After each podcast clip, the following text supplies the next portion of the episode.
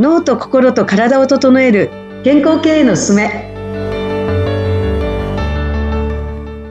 人と組織の整え師、鏡てるみです。よろしくお願いいたします。よろしくお願いします。アシスタントの田中智子です。この番組は脳と心と体を整え、健康経営のあり方について、経営コンサルタントの鏡てるみさんとお伝えしていく番組です。鏡さん、今週もよろしくお願いします。はい、よろしくお願いします。前回盛り上がりましたね。やりました いや、ね。まあ毎回盛り上がってますけど。はい、もう、もうなんか、鏡さんという方が、あの、なんでしょう、経営コンサルタントでありながら、すごくいろんなことを導いてくれる人だなっていうふうに私はなんか思ってきました、だんだんと。そうですか。ありがとうございます。はうん、そう言っていただき、嬉しいです。なんか、やっぱり、こう、人に、なんていうのかな？あ、そっか、そういうことかっていう気づきがですね、鏡さんのお話を聞いていて、いろいろと私も気づくことだったり感じることがありまして、例えばその、年、年でじゃなくて何回かっていう回数にするとか、うん。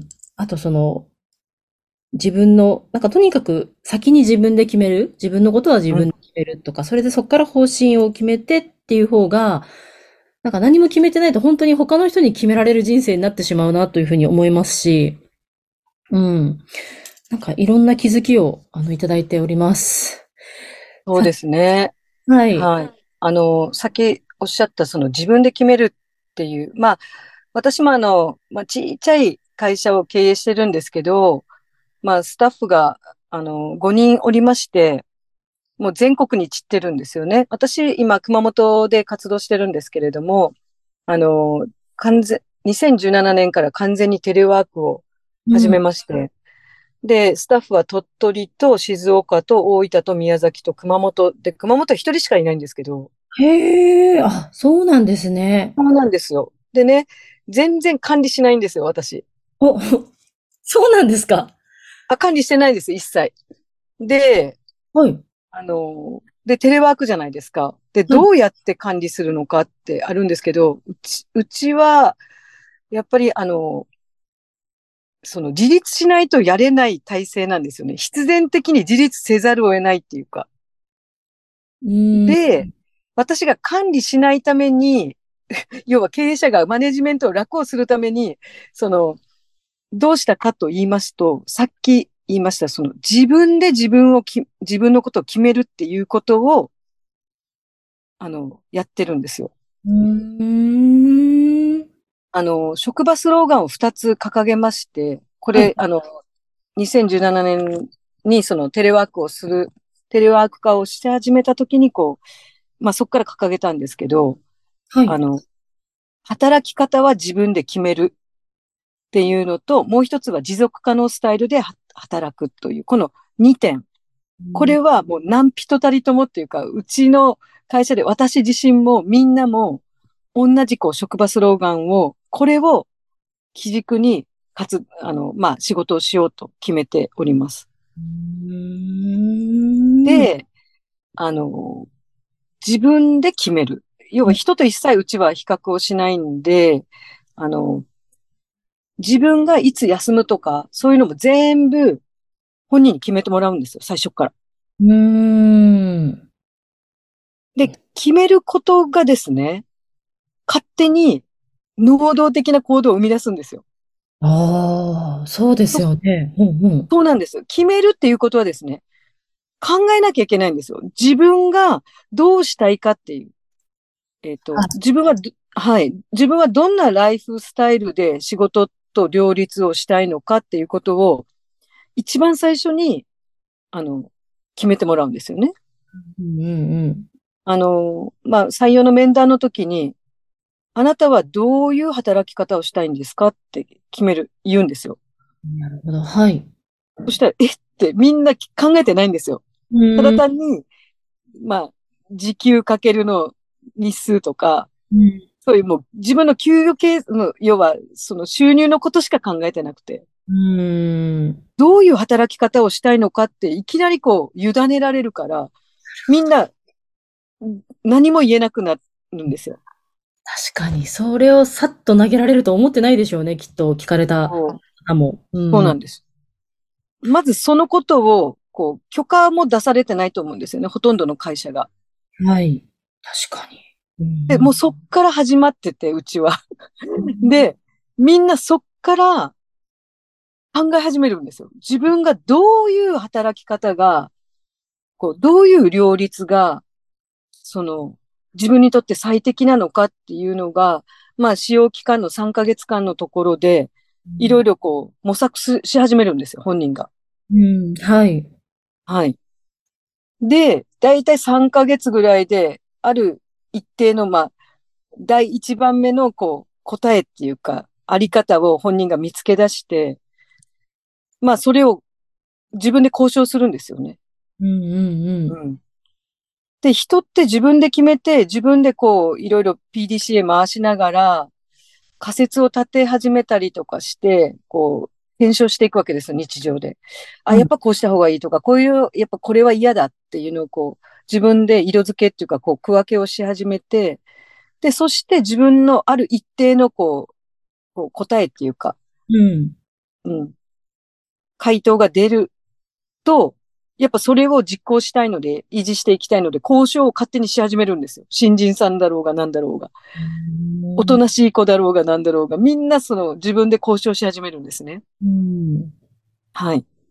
で、まあもちろん、えっと、会社としてそれが、えっと、実現可能な限り、こう、あの、尊重していくんですけど、あまりにもちょっと身勝手すぎる場合は、そこはちょっと、それはできないよねっていうことで、こう、折り合いをつけていくんですけれども、そういう交渉力もつけるし、あの、ついてくるし、勝手に自分で、やっぱり自分で決めたことって、ちゃんと責任持ってやるんですよ、みんな。確かに、はい。そうですね。自分で発言したんだから、なんか責任取りますよね、やっぱそこは。そう。だからもう、本当にみんな一人一人が能動的になって、逆に私がお尻叩かれるみたいな。鏡さん困りますみたいな。うんちゃんとやってもらわないと。すいませんって私いつも謝ってるんですけど、そこで。もうごめんなさい。もうあの、すいません。あの、ちょっと、あの、もう定期的に私のお尻叩きをお願いしていいですかっていう。この間、あ、の、ううちあの、24歳の子をリーダーにしてるんですけれども、はい。24歳の子にお願いしました。もあの、私のお尻叩きお願いしていいですかって言って。わかりました、みたいな。まあ、そんな感じで、わ、あの、お互いに、この B ブレインをすることによって、自分をよくわかるし、周りも、まあ、その結果をこう、共有してるので、う、うん。特徴を分かってですね。だから怒りもしないんですよ。だから、ああ、はい、はい、みたいな感じで。うん。ああ、なるほど。なんか、タイプによって、今、こう、発散してる時間ね、みたいな、なんかこう、そうそうそうそう。ねおっしゃってましたよね。それ、いや、すごく、すごくそれ、あの、教えてくれて私、ありがたかったです。あの、なので、B ブレインやってない人にも、なんかこう、すごく主人が怒っている時があって、いや、全然くだらないことなんですけど、なんかこう、うんタンスのほんと角に足ぶつけて痛がってるだけなんですけど、うん。それだけでもすごい怒ってるんですよ。うん でもそれって、なんか彼の発散しなきゃいけない時間だなと思って、うん私はもう、ちょっと離れ、離れてて見ることにしました。今までだったら、大大丈夫？とか、なんか声かけてたんですけど、声かけることやめました。うん。その、そうですよね。ありますよね。なんか、何でもこう、打ち合っていかなきゃいけないじゃないけど、向き合ってね、こう、うんうん対話をしようとすると、その、なんか巻き込まれていくじゃないですか。相手のストレスに。そうなんですよ。しかも、いや、入んなきゃよかったっていつも思う、思ってたんですよ。うん。なんか飛び火が来ますもんね、こちらに。あの、なんでしょう、もう、あの、こう、飛び火が来て、こちらまで火事になっていくみたいな。そうそうそう。あんまり、え？ってなりますよね、なんか。うん本当に口出ししなきゃよかったとかって思うこと多々あったので、うん。そういう時は本当に見守るってことですよね。見守る、そうそう、そう散していらっしゃる時間だなって思ったらいいんですもんね。そうそうそう。そうなんですようん。だから、こう、会社も、そんなやって、あの、なんだろう、自分で、自分のことをよくわかり、周りのことも分かってくると、で、そして自分のことを自分で決め、決めることができていくと、うん人って充足感が高まるっていうか、安定してくるんですね、心が。うーん。だからみんな、その定着率が上がるっていうか、うん。で、そして今の自分の状態をより、こう自分でさらにこうプランニングしたりとか、楽しもうという、なんですかね、こう、たの、味わっていくっていうか、楽しんでいこうとする意欲が出てくるんですよね。おー。面白いですよ。だから、そのうちに、こう、うつの子がいるって言ったじゃないですか。はい。その、なんと、その、すごい、その仕事も頑張ってるんですけど、自分で全然仕事とは違うことの、なんか楽しみを見つけて、それに自己投資して勉強し始めてるんです。あー素晴らしい。ねえ。いや、すごいなと思って、なんかそれまではすごくその余裕がないっていうか、自分に自信がないからう、んそういう新しいことを始めるとかってしてなかったんですよね。その、まあその子は、あの、左脳二次元が非常に高くて、うん右脳三次元がすごい少ない、あの、ちっちゃいんですけれども、うん右脳三次元って新しいところへのチャレンジなんですけど、うんうんうんうんえ、いつからそんなの始めたのって最近ですとか言って。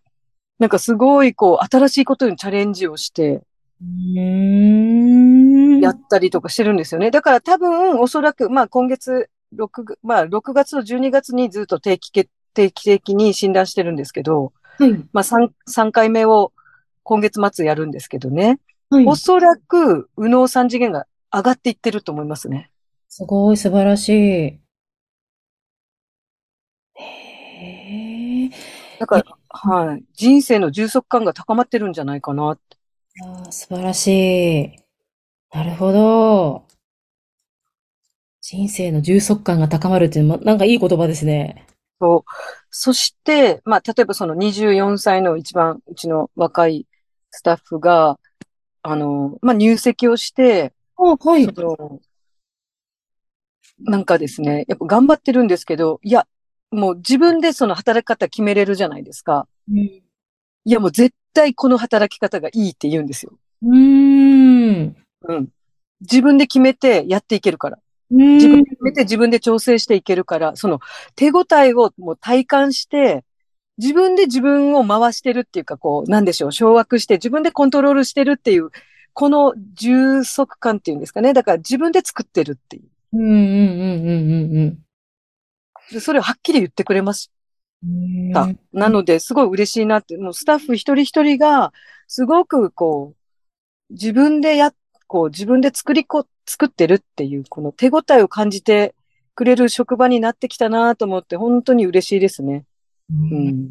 うんなるほど、なるほど。いや、すごい、いい、いいことずくめですね。あの、やっぱり B ブレインをすることでいろんな気づきだったり、その人生の充足感だったり、自分で決めることだったり、あの、なんかすごく、ね、皆さん充実したこの生き方というか働き方をされていらっしゃるんだなっていうのがすごい聞いてて分かりました。